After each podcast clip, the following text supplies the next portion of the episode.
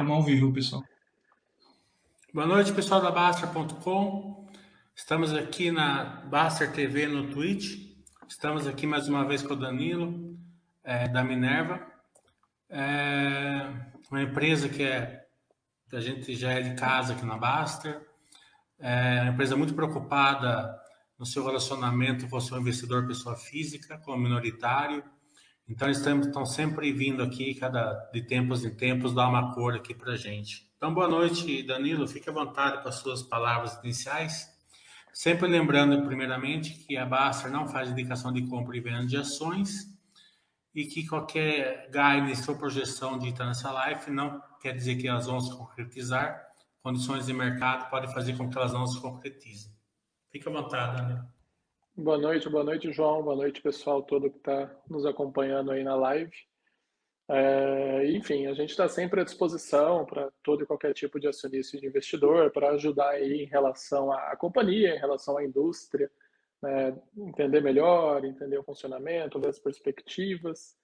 Né? A gente está sempre à disposição de vocês, sempre que, que for necessário, sempre que fizer sentido, a gente está mais do que à disposição para participar aí dos eventos. É, os resultados da Minerva no primeiro trimestre foram bons, né? É, o mercado está reagindo a eles. Se você puder dar um overview do, do, do, que a gente, do que a gente vai, vai, ver nos resultados do segundo trimestre da empresa. Uhum. Vamos lá, acho que no segundo trimestre a gente vai ter um cenário muito em linha com aquilo que a gente tem percebido aí nos últimos anos, né? Um cenário de exportação muito forte.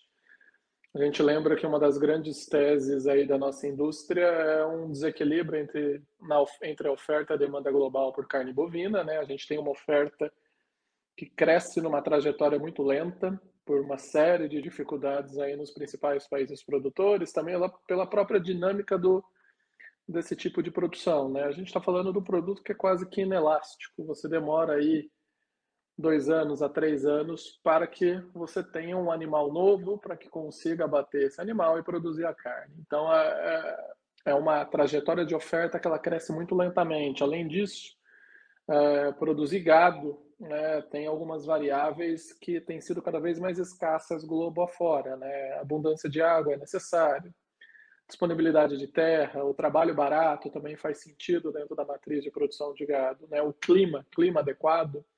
Então, quando você olha os principais produtores mundiais de carne bovina, você vê que tem sido cada vez mais difícil uh, o rebanho aumentar e o rebanho é a matéria-prima para o produto final. É, você tem tido cada vez mais dificuldade nesse cenário. Basicamente, a América do Sul é o continente que tem conseguido avançar uh, nesse contexto. Só para você ter uma ideia, uh, em 2015 a América do Sul representava ao redor de 30% da exportação mundial de carne bovina. Hoje ela já representa 41%. Ela tem ganho share porque ela tem escalado o rebanho e mais do que isso, ela tem feito isso de maneira competitiva, uma matriz de custos muito competitiva, porque é o rebanho via pasto.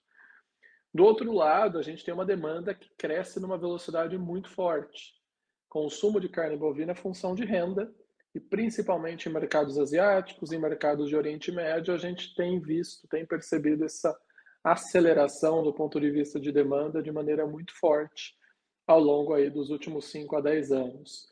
É, a única maneira que você tem de balancear essa equação é via preço.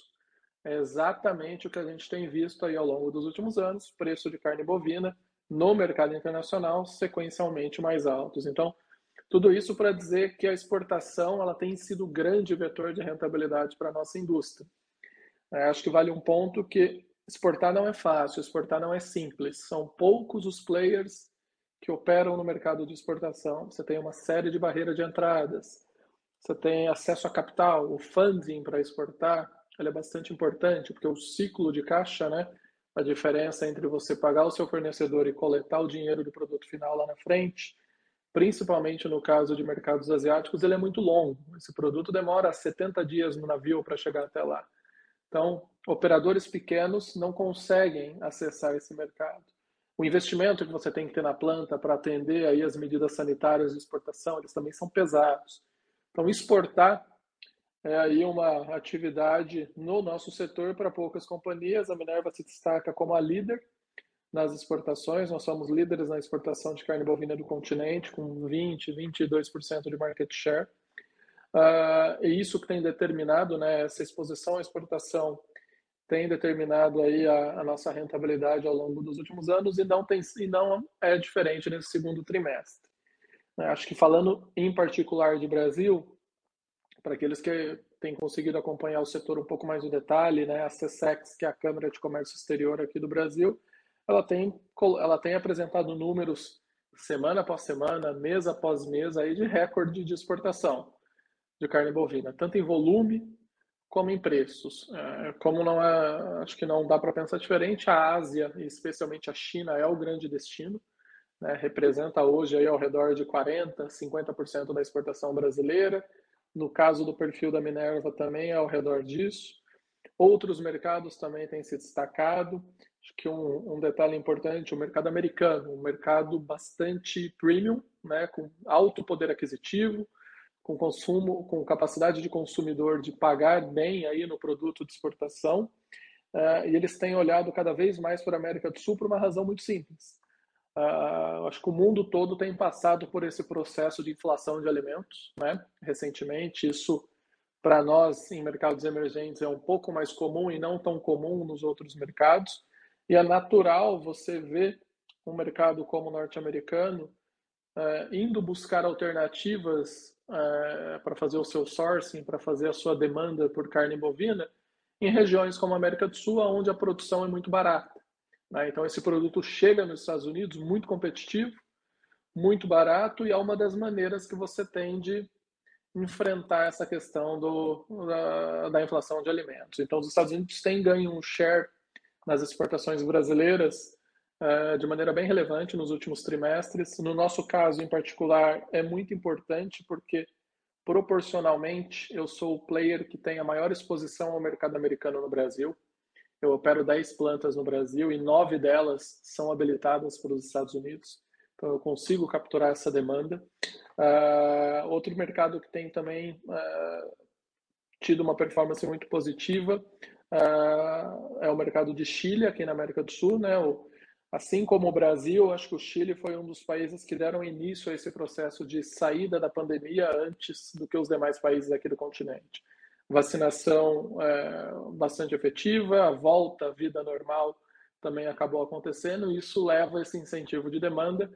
O mercado do Chile é bastante atrativo, a gente costuma falar que é um mercado premium dentro da América do Sul. Né? A economia chilena, todo mundo sabe, é uma economia aí que, quando a gente coloca em perspectiva os emergentes da América do Sul, ela acaba se destacando, a demanda por carne bovina, em termos de preço, isso também acaba acontecendo. Então, uh, o Chile também se destaca e a Europa também foi um destaque de segundo trimestre, por uma razão também muito simples.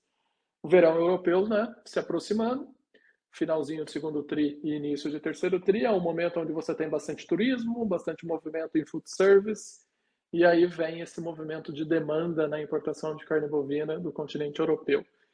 Uh, isso falando em particular de Brasil, né? Acho que olhando para as demais regiões, Argentina e Uruguai seguem uma dinâmica muito positiva, especialmente com China e Estados Unidos. Né? Argentina e Uruguai são os dois grandes produtores de carne premium aqui na América do Sul, competem diretamente com a Austrália, onde se aproveitam da fragilidade da Austrália no mercado, que tem passado por problemas de rebanho e ganham share em Estados Unidos e China. Uh, o Paraguai ele tem uma performance ainda melhor do que estava acontecendo. Né? O Paraguai a gente tem um efeito sazonal todo começo de ano que é a chuva. Grande concentração do rebanho paraguaio fica no Chaco, que é a região do Pantanal. Então chove muito no começo do ano, isso dificulta muito a movimentação de animais. Sempre você conseguir olhar os, os, os números sazonais da indústria no Paraguai, você vai ver que o primeiro trimestre ele é fraco por conta disso, né? acaba reduzindo o volume de abate, etc. Isso melhorou bastante no segundo trimestre. O Paraguai teve uma performance muito boa. Uh, e aí a Colômbia, acho que a Colômbia é um caso um pouquinho mais específico, porque a Colômbia ela tem uma exposição muito grande à Rússia. Né? E essa exposição à Rússia, no contexto atual, a gente está falando de um player aí, né, a Colômbia, que a gente sempre fala, é a nova fronteira de crescimento né, uh, na indústria de carne bovina aqui na América do Sul. Ele tem uma série de fatores positivos, tem um rebanho robusto, tem o benefício logístico, acesso atlântico, acesso pacífico, tem o trade agreement com os Estados Unidos, então ela acessa do ponto de vista alfandegário o mercado americano de uma maneira muito uh, também positiva, só que ela não tem uma carteira de clientes tão ampla, né? É um, é um país que está começando agora nesse jogo da exportação. A Rússia era um, é um player relevante para a Colômbia. Com esse cenário da guerra, uh, isso acaba impactando. Vocês devem ter notado que no primeiro TRI, a Colômbia teve uma performance um pouco abaixo da média. Isso segue nesse segundo trimestre. Assim, a, a Colômbia tem um pouco mais de dificuldade nesse cenário de guerra. Mas todas as demais regiões, eu tenho uma performance de segundo trimestre melhor. No consolidado, eu vou ter um segundo trimestre melhor, eu vou ter crescimento de receita, vou ter crescimento de volume de exportação, vou ter no, fatalmente expansão de rentabilidade. Enfim, acho que bem em linha com aquilo que a gente tem visto aí no noticiário, nos números em relação ao mercado internacional. Uma demanda internacional muito forte, e essa demanda internacional forte tem sido abastecida primariamente aí pelos produtores aqui da América do Sul. É, legal. É, vamos falar um pouquinho da guerra da Ucrânia, então, e da Rússia. Uhum. É, elevou ali a, o preço dos commodities agrícolas, né? Mas para a Minerva, acredito que, que, claro, que vai fazer algum tipo de, de diferença, mas menos que, as, que os seus pares, né? É, a Minerva precisa de grãos basicamente para finalizar os animais, né? Não para para fazer uh, o engorda, engorda é, normal do, do, do, do gado. É, eu queria pegar também, aproveitar essa pergunta para você falar, para você ver se eu estou certo nessa questão.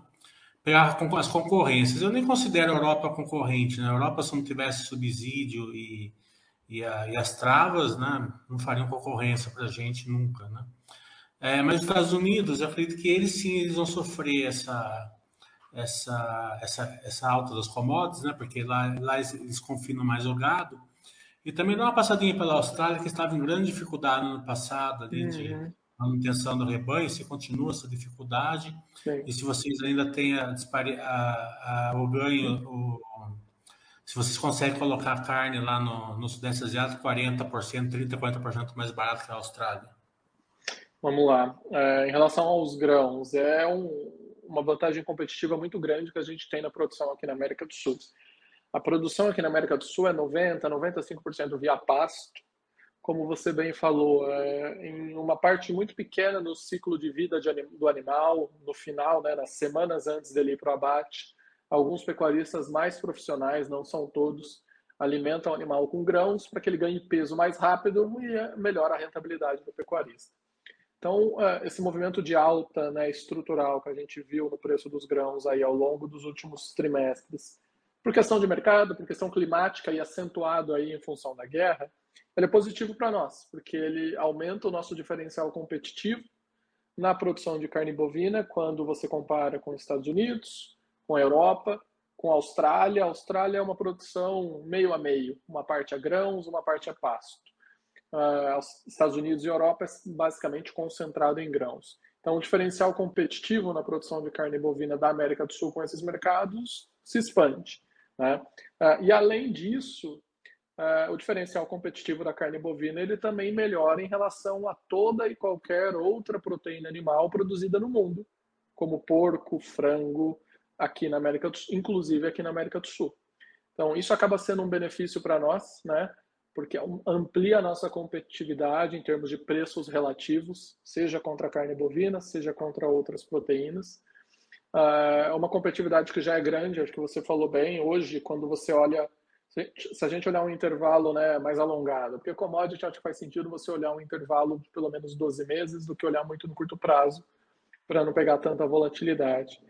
É, historicamente, preços médios em 12 meses, a carne bovina da América do Sul ela é de 40% a 50% mais barata, a matriz de produção, do que Estados Unidos, do que Austrália e muito e chega a ser 70% mais barata do que a carne produzida na Europa. Isso se mantém, né? uh, acho que o preço dos grãos, o movimento de grãos, deve acabar acentuando ainda mais esse gap. E tem mais um fator, e aí concentrado no mercado americano. O mercado americano está começando a virar o ciclo de, do animal. É um, um, um, rebanho que teve bastante disponibilidade nos últimos dois anos nos Estados Unidos, isso até refletiu é, em performances muito boas das empresas que operam no mercado americano, e esse cenário agora é o oposto. É, você já tem números no mercado americano de um abate acelerado de fêmeas, né? Uh, e o passo seguinte é o movimento de retenção de fêmeas, menor disponibilidade de animais, e em função disso você deve ver o preço da arroba no mercado americano subindo, encarecendo ainda mais o modelo de produção americano e dando ainda mais vantagem para nós aqui na América do Sul. Acho que esse é um ponto que vai favorecer ainda mais essa penetração nos Estados Unidos. Ganhar capilaridade, colocar mais produtos da América do Sul nos Estados Unidos. Em relação à Austrália, eles ainda continuam com dificuldades, ah, já apresentam alguns sinais de início de recuperação, mas a gente está falando de um, de, um, de um, negócio que o ciclo produtivo depende, o ciclo de produção depende do animal e esse animal tem um ciclo de vida longo. Então, para você ter uma ideia, a Austrália ano passado ela veio três anos aí com redução de produção e de exportação de carne bovina na casa do duplo dígito, 20, 17, 18, né? Foi variando. No último ano foi 17%. Uh, isso foi até além da expectativa do mercado. O mercado achava que não cairia tanto. Por que, que caiu essa produção? Porque a condição climática na Austrália começou a melhorar um pouco, e aí os pecuaristas começaram a reter as fêmeas para tentar recuperar o rebanho. Uh, num animal que tem um ciclo de vida aí médio de dois a três anos, quando ele vai para exportação, tudo dando certo a partir de hoje, a gente está a gente está dizendo que a Austrália vai começar a recuperar efetivamente a sua produção por volta de 25 e 26. Então ainda tem um caminho longo para caminhar para que a Austrália efetivamente volte aí a ser um grande player no mercado internacional como ela sempre foi. É, Uh, e aí a gente fica nessa situação que eu expliquei na, no comentário inicial. Uh, você vê que a oferta se movimenta muito pouco, né? é muito lento, é muito devagar a trajetória de crescimento da oferta, enquanto a demanda não, responde muito rápido. Demanda é renda, demanda é padrão de consumo. Né? A gente vê a população muçulmana, que é a que mais cresce no mundo, ela tem restrição para o consumo de porco. Ela não pode consumir porco. Então, tudo isso tem beneficiado muito a demanda internacional por carne bovina estruturalmente isso deve continuar acontecendo. Eu acho que a gente tem uma, uma situação no mercado internacional onde a carne bovina ela cada vez mais começa a se posicionar como um produto de luxo, um produto com preços estruturais mais altos. E nesse sentido, como a gente tem uma matriz de produção aqui muito barata na América do Sul, isso é maximizar a rentabilidade. O preço sobe, a sua matriz de produção ela tem uma velocidade, a matriz de custo de produção ela acaba tendo uma velocidade menor de crescimento.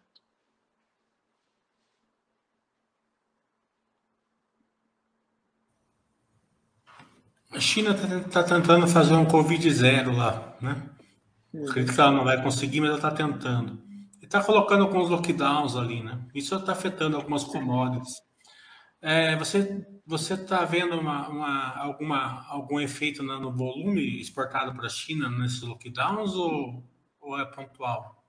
Não, é, teve esse lockdown mais extenso, né? O último mês e meio, dois meses atrás, a gente não teve nenhum impacto né, em relação a isso. É, não só a gente, acho que olha para o mercado, os números apresentados de exportação de CSEPs, que olham o mercado todo no Brasil, são muito fortes grande parte deles direcionado pra, direcionados para a China. Né? Ah, lógico, se você tem uma situação de um lockdown indefinido, que acaba se estendendo por meses e meses, naturalmente isso impacta, porque no fim do dia, por exemplo, você não vai ter restaurante, você não vai ter turismo, né? food service acaba sendo impactado sob a ótica de demanda mas não é o cenário que parece, né? O cenário acho que acho que até a gente passou aí pelo pior cenário, que foi aí o último mês e meio, onde a China realmente estava fechada, os portos estavam com mais dificuldades aí no desembaraço alfandegário.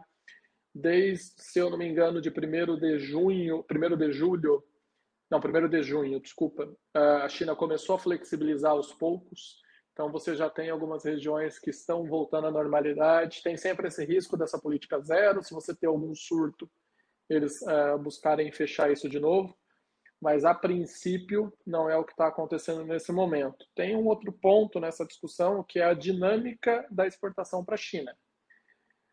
É uma decisão muito difícil para o importador reduzir o volume dele, por uma razão muito simples.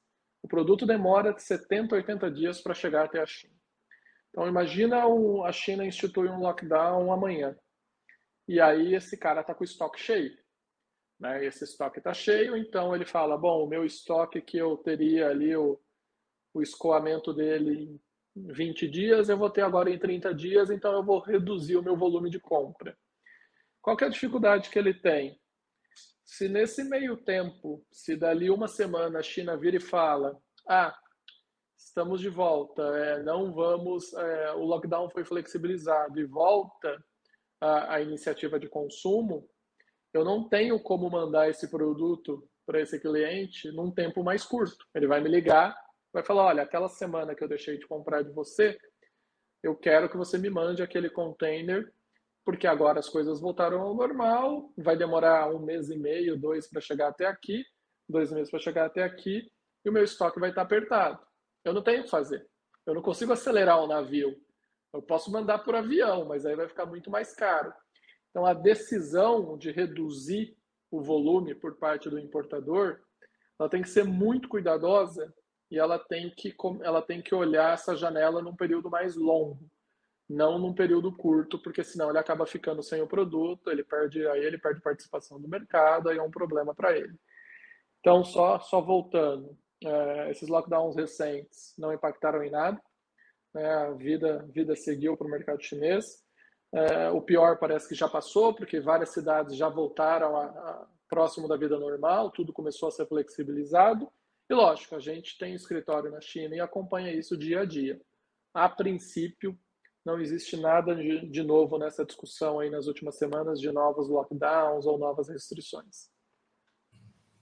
Aquele lockdown que você falou mais severo da China uns dois meses atrás, ela bagunçou um pouco, um pouco não, bastante a logística, né? a gente está vendo é, várias empresas brasileiras sofrendo ali com containers, principalmente. Vocês estão sofrendo alguma coisa em logística ou vocês estão de boa? Logística está mais caro, ponto. Assim, é, não, não é de agora, é de um ano, um ano e meio para trás, tudo ficou mais caro do ponto de vista logístico. O que a gente tem de benefício? Eu sou um exportador tradicional. Os meus contratos com os operadores logísticos são de longo prazo, são contratos grandes onde, óbvio, eu tenho ali triggers de reajuste em função de preço, mas eu tenho garantia de container, né? eu tenho tudo isso para evitar que, que eu não consiga escoar a minha produção. Uh, está mais caro exportar, está mais lento exportar, o preço alto, o preço do produto compensa, compensa isso, por isso que a rentabilidade se mantém aí bastante, bastante sólida, uh, mas está mais caro e está mais lento. Acho que o problema logístico ele é muito grave para aquele operador, seja de qualquer indústria, pequeno. Porque esse cara, ele exporta um container por semana, um container por mês. Esse cara contrata, contrata esse frete no spot. Aí ele paga um preço absurdo, fica exposto a uma volatilidade tremenda, e muitas vezes o operador logístico não vai oferecer o container para ele, porque ele prefere atender um cliente grande, que tem um fluxo de exportação resiliente igual a gente. Então, é mais difícil, é mais caro, mas uh, não tem, não, enfim, não tem um impacto que, que esteja aí machucando de maneira significativa a rentabilidade ou eu esteja deixando de exportar algo por conta disso. Vamos falar então da, da, da Minerva Brasil e da Atena. Né? É, aparentemente aí vocês estão entrando num, no céu de brigadeiro aqui no Brasil, né? porque o ciclo da Minerva ele, ele é contra-intuitivo, né? Todo, toda commodity, quanto mais cara for, melhor para a empresa, né? Na Minerva, ao contrário, quanto mais barato for a carne, para vocês é, é, é, melhor, né? Então, é, acho que, a, que, o Brasil está entrando num ciclo de, de, de alta, digamos assim, de, de oferta, né? Então, aparentemente, vocês estão num super de brigadeiro aqui no Brasil. é, a, a, a, valorização das ações da Minerva estão mostrando isso. Acho que são, uma, são poucas empresas que estão positivas nesse ano, a Minerva é uma. É, mas eu também queria passar pela Latina, né? Como que estão os ciclos em cada país latino, né? Como está na Colômbia, no Paraguai, na Argentina, no Uruguai? Tá. Vamos lá. É, acho que a grande mensagem em relação ao ciclo é realmente, como você falou, é o Brasil. É, o Brasil passa por o, por o início do processo de virada de ciclo. O que, que é isso? É, a gente passou pelo processo de retenção, né, de ciclo negativo, que é o ciclo natural do, do nosso negócio. Você tem ali uma quantidade X de animais que vão sendo abatidos. Em algum momento, as fêmeas precisam ser retidas para gerar os animais do futuro e assim você retroalimenta o tamanho do seu rebanho. Ah, quando você tem a retenção das fêmeas, por óbvio, você tem menos animais para o abate, o preço do animal sobe, o animal é 85% do meu custo, e isso acaba impactando um pouco aí do ponto de vista de custo. E aí você tem o um movimento oposto.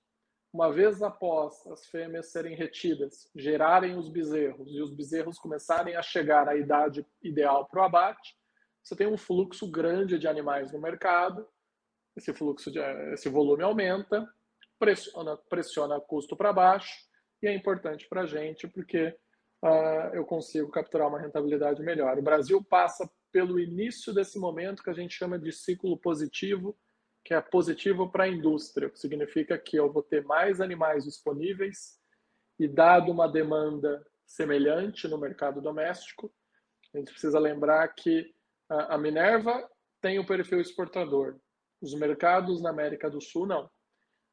Na média, a América do Sul exporta 30%, os países, 30%, 25% do total produzido de carne bovina no continente. A Minerva tem o um perfil contrário, ela exporta 70%, 75%. Então, o que determina o preço do animal é o ciclo, ou seja, a disponibilidade do animal, quantos animais eu tenho para abate no mercado, e a demanda doméstica, se essa demanda está aquecida ou não num cenário difícil do ponto de vista econômico para todo o continente, pós-pandemia, cenário político com eleições em vários países também dificultando isso, acho que é razoável a gente pensar que recuperação de renda e recuperação econômica no continente é algo que deve demorar aí seis meses, doze meses, algo que deve ficar muito mais para 2023. Então, nesse contexto, eu vou ver o preço do animal apontando para baixo, e aí eu, como operador de mercado internacional, vou capturar esse benefício, porque o mercado internacional segue muito forte, vai continuar muito forte. Então eu compro o animal com preço apontando para baixo em função desses fatores, vendo o meu produto lá fora com esse cenário de demanda muito forte, isso abre rentabilidade. É o que a gente chama de ciclo positivo que está começando a acontecer no Brasil aí, deve começar a ganhar mais força no segundo semestre Usualmente, cada inclinação do ciclo, né, positiva e negativa, dura de dois a três anos. Quando eu olho para as operações fora do Brasil, eu tenho um cenário de disponibilidade muito boa na Argentina e no Uruguai. Então, é, essa pressão de custos ela segue confortável. Eu tenho um cenário de Paraguai muito parecido com o Brasil. Eles estavam entrando nesse, eles estão entrando no ciclo positivo mais para o começo do ano que vem. A Colômbia, que eu tenho um, um cenário mais equilibrado, a Colômbia ela ah, começou a passar por um momento de, de ter uma disponibilidade menor de animais, só que aí agora com a questão da guerra, né, a Colômbia fazendo menores volumes, isso deu uma equilibrada. Então, uh, acho que você, você, você, se, você colocou bem. É, é um céu de brigadeiro, por quê? Segundo semestre, principalmente mais para o final do ano, 23 e 24, eu vou ter uma operação aonde basicamente em todos os países aonde eu opero, eu vou ter uma disponibilidade de rebanho muito boa, o que empurra preços para baixo. E em face a um mercado internacional muito forte, isso é uma oportunidade única de abrir rentabilidade, de maximizar rentabilidade em cada um desses mercados. É, por isso que a gente tem compartilhado com o mercado que as perspectivas, né, com essa virada de ciclo, em especial no Brasil, são muito boas de voltar a entregar aquelas margens duplo dígito que a gente entregou aí no último ciclo positivo. E acho que até com algum prêmio em relação a isso, porque é um cenário único, né? um cenário bastante peculiar que a gente deve viver aí nos próximos dois ou três anos.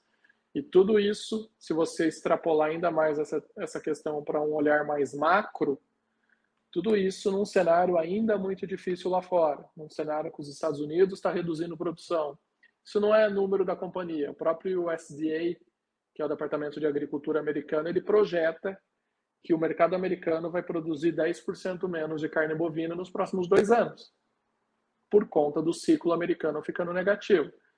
Quer dizer, tudo isso, né, a América do Sul crescendo oferta, tendo disponibilidade mais forte de animais, preço do animal acaba apontando para baixo, e o mercado internacional em outro contexto, em outro movimento, ou seja, o preço da carne no mercado internacional apontando para cima. Isso para o exportador vai ser um, um, cenário muito, muito positivo.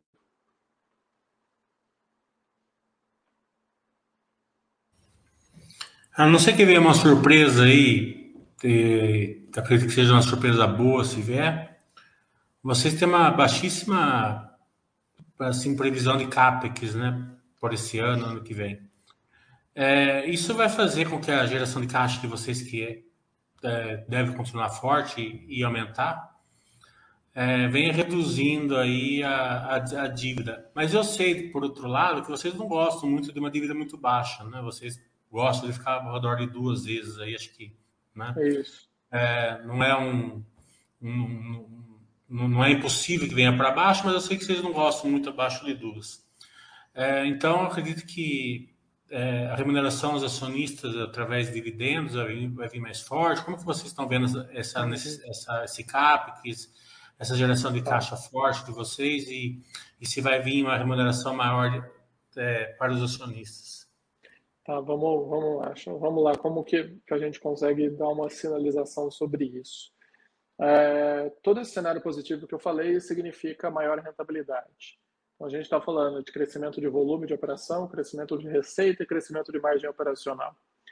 Nesse sentido, eu vou ter um crescimento de EBITDA em face a um balanço que eu tenho mais saudável, mais equilibrado do que foi no ano passado, em face no, nos últimos anos, né? Em face também a, a um cenário de investimentos também equilibrado. Não, a gente tem falado isso. Eu não tenho nenhum ciclo de investimento novo para consolidar mercado. Então você não vai ver a Minerva comprando a BRF e alavancando a companhia. Você vai ver as iniciativas, a gente fala de cherry picking, né? Escolhendo pontualmente aí os ativos que nós entendemos que faça sentido partir para crescimento, partir para M&A. Então a gente teve uma compra na Colômbia dois anos atrás, 25 milhões de dólares. A gente comprou duas plantas na Austrália no comecinho, no final do ano passado, 30 milhões de dólares. Então vão ser iniciativas semelhantes. Então o meu capex vai ficar ali em linha com o que tem sido nos últimos anos. Quer dizer, então nesse contexto a minha geração de caixa vai crescer. A minha geração de caixa vai crescer ponto de vista de alocação de capital, eu tenho espaço para basicamente atender, acho que as duas principais, as três principais demandas de alocação de capital, que é crescer, né? Que é a reduzir a alavancagem, e aí é, faz sentido o seu, seu discurso. A gente entende que ao redor de duas vezes é eficiente o nosso nível de alavancagem. Eu já estou próximo disso, então eu, ficar abaixo de duas vezes ou muito abaixo de duas vezes acaba tornando a estrutura de capital um pouco menos eficiente e distribuir valor para o acionista. E aí a gente tem uma política de dividendos. Eu tenho uma política de dividendos que sinaliza que toda vez que a minha alavancagem se encerra o ano abaixo de duas vezes e meia, eu tenho, eu tenho um payout mínimo de 50%. Em, no ano de 2020, 2020 né, é, competência 2020 foi é, de 73%, salvo engano, competência 2021 foi de 75%. Ah, acho que olhando para frente, em face toda essa perspectiva macro positiva, da indústria bastante positiva, das exportações, meu balanço mais saudável, rentabilidade mais alta, geração de caixa mais forte, é razoável pensar que os próximos anos eu vou manter minha alavancagem baixa, eu vou ter um crescimento de lucratividade e eu atendendo a minha política com pelo menos esses 50%, a minha distribuição de dividendos também cresce, ela também fica mais robusta. Acho que assim é, é bastante claro é, essa linha mestra, né, essa, esse racional aí para a companhia uh, ao longo dos próximos anos. Se vai ser 50, 60, 70, no fim do dia, é o acionista que vai definir na hora da assembleia. A companhia faz a proposta, chama a assembleia, o acionista diz se quer mais, é, se vai ser 60, se vai ser 70 ou se vai ser aquilo que foi proposto. É, por último, né, é, pegar um pouco de cor da, da J-Venture na Austrália. E também eu queria entender essa a J-Venture na China, que foi atrapalhada ali pela pandemia, uhum. se vai voltar a pegar atração ou se você acabou dando em nada? Não, ela agora acho que esse ano, com as coisas se normalizando, é, organicamente, societariamente, ela está pronta. Eu tenho a questão de movimentar as pessoas para a China, né, para conseguir operar com mais eficiência. Então a gente está aguardando esse ponto. A ideia segue. A cabeça para uma JV na China, é, dentro da nossa estratégia, é muito importante, porque hoje eu sou, é, como todo player que exporta para a China, eu sou um cara que faz B2B. Então ela sai aqui da produção, chega no porto na China na mão do distribuidor e aí ela vai passando até chegar no cliente final. Uh, uma JV com um parceiro local me dá essa capilaridade. Eu consigo tirar esse, distribu esse distribuidor da jogada, consigo acessar o cliente final de maneira mais precisa e eu consigo aí, dentro do mercado que está crescendo muito rápido, que tem uma escala muito grande, entender o que, que esse cara quer no consumo de carne bovina. Então, de repente, eu posso oferecer um produto customizado para ele, que tem aí um nível de rentabilidade maior. É, eu posso ganhar capilaridade também geográfica. Né? Tradicionalmente, hoje, quando você exporta para a China, é Shanghai, Shenzhen é, e uma ou outra cidade costeira, mas você negligencia aquelas pequenas cidades de 5, 10 milhões de habitantes a 300 quilômetros da costa. Então, a JV permite tudo isso, ela destrava todo esse ecossistema. Então, acho que é uma questão da pandemia, acho que a pandemia realmente ficando para trás, é assim que isso acontecer, ela, ela opera 100% a JV. Ah, em relação à Austrália, são duas plantas que a gente fez uma aquisição recente, no final do ano passado. Qual que é a iniciativa? Né? Nós sempre enxergamos risco como é, uma estratégia de diversificação de risco, como diversificação geográfica. Então, operar no mercado da Austrália me dá né, essa, essa oportunidade de ampliar ainda mais o meu footprint global e, eventualmente, aí, mitigar risco sanitário, de barreira comercial ou coisas do tipo. Além disso, é um produtor premium né, de proteína animal, acessa os mercados mais caros do mundo, tem o benefício logístico de estar próximo da Ásia, então tem uma série de fatores. Só que são duas plantas pequenas, acho que tem uma curva de aprendizado aí, de conhecer mercado, enfim, estreitar relacionamento com os fornecedores, etc. A gente iniciou a operação Minerva nessas plantas uh, na terceira semana de dezembro, então eu tenho um período de ramp-up aí até, uh, acho que pelos próximos 12 meses é a nossa cabeça, ter aí essa aceleração e e ter esse período de ramp up. Então, muito mais para 2023, né, que você que a gente deve ter essas plantas operando aí num nível de eficiência e num nível de maturidade uh, mais estável. É um movimento pequeno, como eu falei, para conhecer mercado, tem uma, uma representatividade muito pequena no nosso PNL, mesmo pós-maturidade, né? porque, enfim, em face às 26, 25 plantas que a gente tem, tem ali uma representatividade ainda muito pequena, mas é um primeiro passo, é um primeiro passo para expandir esse nosso footprint. É. Eu queria agradecer ao Danilo, agradecer a Minerva por essa excelente live. Acho que a gente passou por todos os tópicos é, que os, os, investidores estavam querendo ter uma cor melhor. É, por, fim, por fim, se eu não perguntei alguma coisa, fica à vontade mas eu também sei que você é o grande especialista de SG aí da, da companhia. Né? Então, se você quiser dar uma cor do SG aí, de algumas é, ações que vocês estão tomando, fique à vontade também. Tá.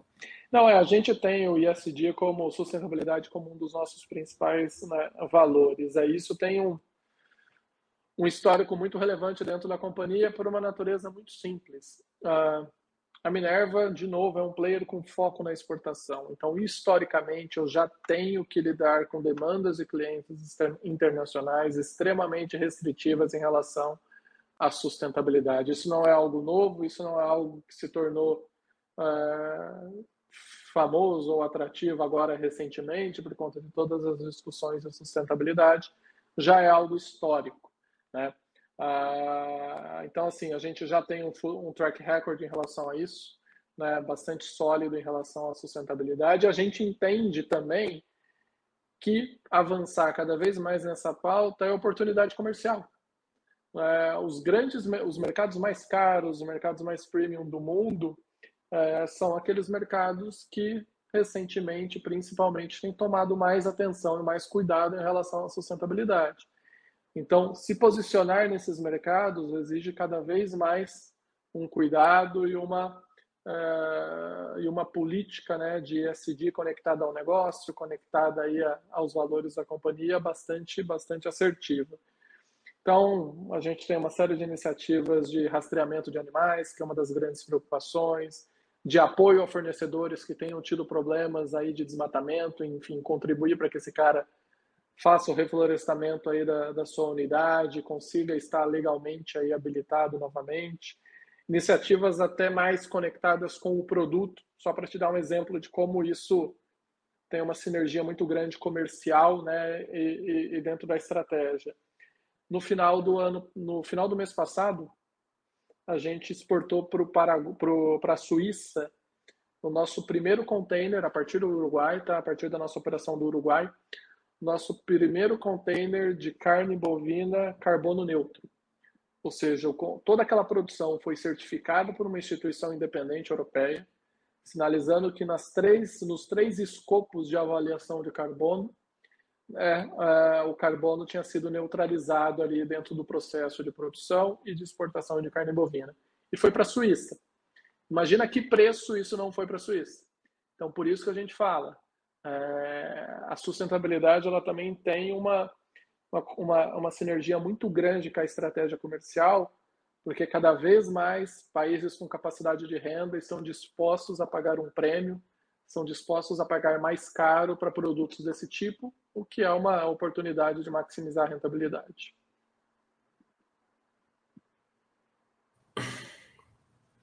Temos alguma pergunta, Oi? Emily, não, não vi nenhuma pergunta aqui não, na verdade. Então, queria agradecer ao, ao Danilo, à Minerva, é, e já deixar agendada uma live no final do ano, começo do ano que vem. Então, fechado, a gente está sempre à disposição. É, o pessoal que quiser acompanhar, quiser olhar um pouco a companhia mais de perto, os nossos contatos estão lá no site de RI. É, fiquem à vontade de entrar em contato, a gente está sempre à disposição aí para ajudar vocês. Vamos lá, William, segue então.